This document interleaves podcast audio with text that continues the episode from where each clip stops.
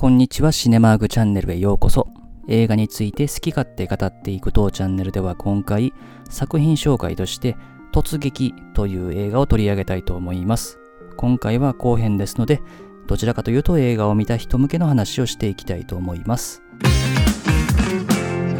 まずですね、この映画の舞台ですけども、まあ、前編でも話したようにフランスなんですけども、全員がま英語を話しているということになってますね。あと映画のタイトルの部分ですね、日本語タイトル突撃ですけども、現代の方のですね、パスズ・オブ・グローリーですね。これはですね、まあ、トマス・グレイという人の書いた詩の中に出てくる言葉なんですね。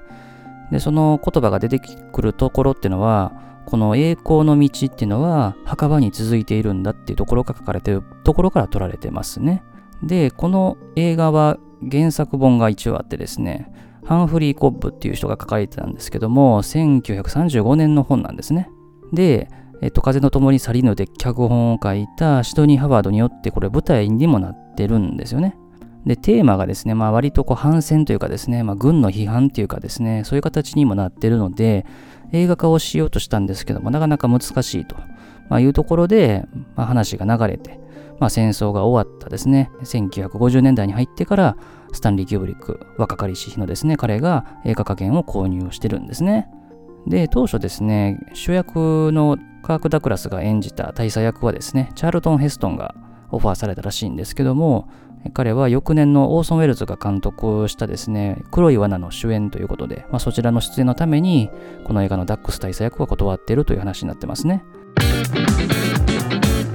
で、この映画原作本があるって話は今しましたけども、まあ、実はこれは実話に基づいている話なんですね。で、この実話っていうのが1915年の3月17日ですね。フランスのスワンという場所の近くでですね、まあ、死刑執行がなされたっていう話があってですね、まあ、当時のフランスっていうのはま西部戦線ですね。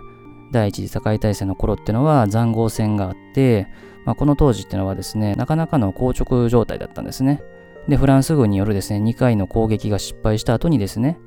ジェロー・レベルハックという人によって、もう一回攻撃をしろという命令が出されたんですね。で、塹壕を出たですね、瞬間に次々とドイツ軍による機関銃操作によって多くの兵が殺されていくのを見て、まあ、その失敗によって兵士たちが、まあ、塹壕出たって撃たれるだけだということで、まあ、出ることを拒否したと。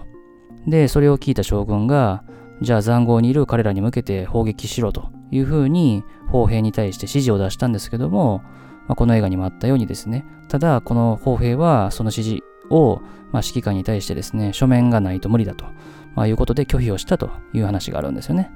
で、その作戦がこの映画でもあったように失敗に終わってですね、塹壕から出なかったっていう、まあ、臆病な罪っていうようなこともね、言われてましたけども、まあ、命令を聞かなかったということで、24名のですね、兵士たちが軍法会議にかけられたんですね。で、最初はですね、24名ともですね、死刑宣告がされたらしいんですけども、まあ、この時攻撃命令を聞いていなかったものとかも含まれていたことからですね、最終的に4人の兵士が処刑されることになったと。で、その決定からですね、翌日の午後にですね、銃殺刑によって処せられたという話があるんですね。ただですね、この処刑の直後ですね、数時間後にですね、フランスの最高司令部は彼らの死刑判決を取り消して、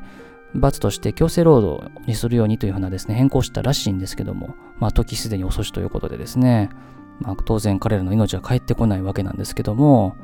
まあ、この亡くなったですね、男性のうちの一人の妻からですね、この異議を申し立てたわけですよね。この死に対して。で、まあ、彼女の活動が、まあ、いろんな形で実を結んでですね、長い時を経て、抗議活動までにですね、発展をしていったんですね。最終的にこの処刑が行われてから約19年経ったですね、1934年に裁判官がですね、この処刑された4名を免罪にするという判決を下すということで、第一次世界大戦で残壕出なかっただけの理由でですね、まあ、処刑をされたですね、4名のその罪っていうのはなかったっていうことが19年も経ってですね、ようやく判決として出たと、まあ、いうですね、まあ、当時のフランスで行われたですね、悲惨な事件というかですね、出来事だったんですね。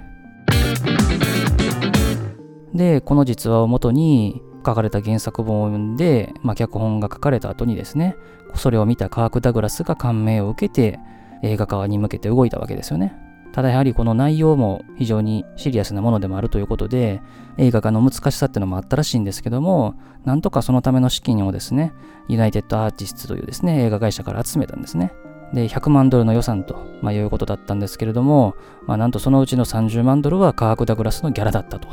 まあ、いう形でしたね。で、スタジオ側はですね、まあ、この映画モノクロで撮るってなると、もうさらに集客難しいんじゃないのっていうですね、話からカラーにしろっていうようなですね、まあ、指示もあったらしいんですけども、まあ、カーク・ダクラスらのですね、反対によってモノクロでの映画化っていうところが実現をしたという形でしたね。で、原作は私読んではないんですけども、調べるところによるとですね、どちらかというと、処刑される側の人間にですね、焦点が当てられているそうなんですけども、この映画では、まあ、その処刑をなんとか免れないかということで動いていくダックス大佐に焦点が当てられているような形になってますね。あとですね、キューブリック監督はですね、結末としてですね、処刑を免れるですね、ハッピーエンドにしようとしたらしいんですけども、カーク・ダグラスによってですね、まあ、原作通りの結末になってますね。この辺が結構意外というかですね、キューブリックっていうと割とこうヒューマニズムの否定というかですね、まあそういうところを後の映画でいろいろ撮っていくことになるので、そういう人間が救われるみたいなですね、結末にすることを最初望んだってところは割と意外だったなっていう気はしますね。で、この映画はですね、撮影はドイツで行われているそうでして、ドイツのバイエルンの近くらしいですね。で、実際にこの映画の戦争シーンでは600人のドイツ人警官がエキストラとして起用されていると。まあ、いうところで、まあ、特に冒頭近くから行われる戦闘シーンっていうのは結構な迫力ですね。特に塹壕の中をこうカメラが追っていくところとかですね、まあ、本当にキューブリックらしい絵作りってところがすごく見れますね。で、キューブリックはもう完璧主義者として知られて、ね、後の映画でも何百回テイク取ったみたいな話よくありますけれども、処刑されるうちの一人がですね、まあ、最後の晩餐になるところで食事をするシーンありますけれども、あそこは68回撮影されたらしいですね。なので、その度に新しい食事が用意されたということで、まあ、どんだけ飯食わなあかんねんっていう話ですけれども、で、あと、この映画、ラストですね、あの歌のシーンありますけれども、そこで出てくるドイツ人のですね、女優のクリスティアーヌ・ハーランという方は、この後にスタンリー・キューブリック監督と結婚される方ですね。この映画では唯一の女性として登場しますけれどもね。で、この最後に歌われるドイツの歌ってのは、ドイツの民謡らしいですね。で、まあ、探してるとね、役とか出てくるんですけれども、まあ、戦場とかに行って、まあ、最愛の女性から離れることになった男っていうのは、どういうタイミングで彼女の元に戻れるかっていうと、もう彼女の死が近づいてる時じゃないと戻れないというですね、まあ、非常に切ない内容の民謡らしいですね。で、まあ、この映画は、まあ、その原作が書かれてから映画化されるまでにも相当な時間がかかってるみたいなんですけども、やはり内容が、まあ、軍の批判とかですね、まあ、そういうところになっていて、まあ、大佐が、まあ、将軍に、まあ、歯向かうみたいな感じの内容になってるんですよね。で、そういう内容の映画っていうのは、まあ、いろんな国でですね、上映されないみたいなことがあったんですけども、まあ、その例としてですね、一つがスペインですね。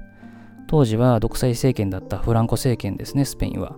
で、この映画は反戦的だということで、上映がなされずにですね、まあ、フランク将軍が亡くなってからさらに11年経ったですね、1986年に初めて上演されたということで、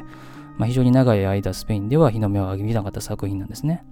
で、さらにですね、この映画の舞台となるフランスですね。フランスでも1975年まで上映が禁止されてたんですね。で、さらに、まあ、この映画、まあ、敵国としてドイツが出てくるんですけども、まあ、フランスとの関係が緊張関係になるっていうことを避けるために数年間公開されなかったというふうな話で特にフランスですね。結局この出来事っていうのは実話に基づいているわけで事件が起こってから裁判になって処刑された4人が無罪となるまでにですね19年かかってるわけなんですけどもこの映画も57年に公開されてからフランスで実際に公開されるまでには18年かかってるということで、まあ、内容は内容ですけどもね。まあ、そういうところに、まあ、相当時間がかかるっていうのは本当に悲しい話だなというのをですね、映画の出来事、それから映画ができてからでもですね、起こってるというのは本当に悲しい出来事だなと思いますね。で、この映画は、あの、戦争映画の一つでもありますけれども、まあ、キューブリック監督で戦争映画っていうと、やっぱり、1987年のフルメタルジャケットのイメージが強いと思うんですけども、まあ、こちらも十分に存在感のある映画ですよね。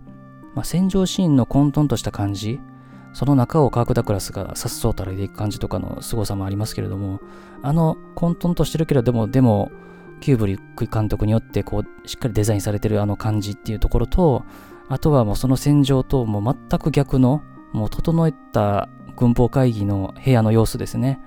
あの椅子とか机の配置とかですよね。あの辺の感じとかあとは将軍の部屋とかですね、まあ、この辺の、まあ、対比というかね戦場と部屋の中で、まあ、ぬくぬくとしてる奴らの比較ですよね。まあ、この辺の感じっていうのが、まあ、キューブリックらしいところですよね。あとはやっぱりカーク・ダグラスっていう人ですね。まあ、彼もいろいろと権力と戦った人ですけれども、まあ、そういう彼がこういう軍の中の、まあ、いわゆる中間管理職的な立場において、まあ、起こった出来事に対して、まあ、しっかり事実を究明していく立場として上と戦うってところは、まあ、本当に重なるところでもありますよね。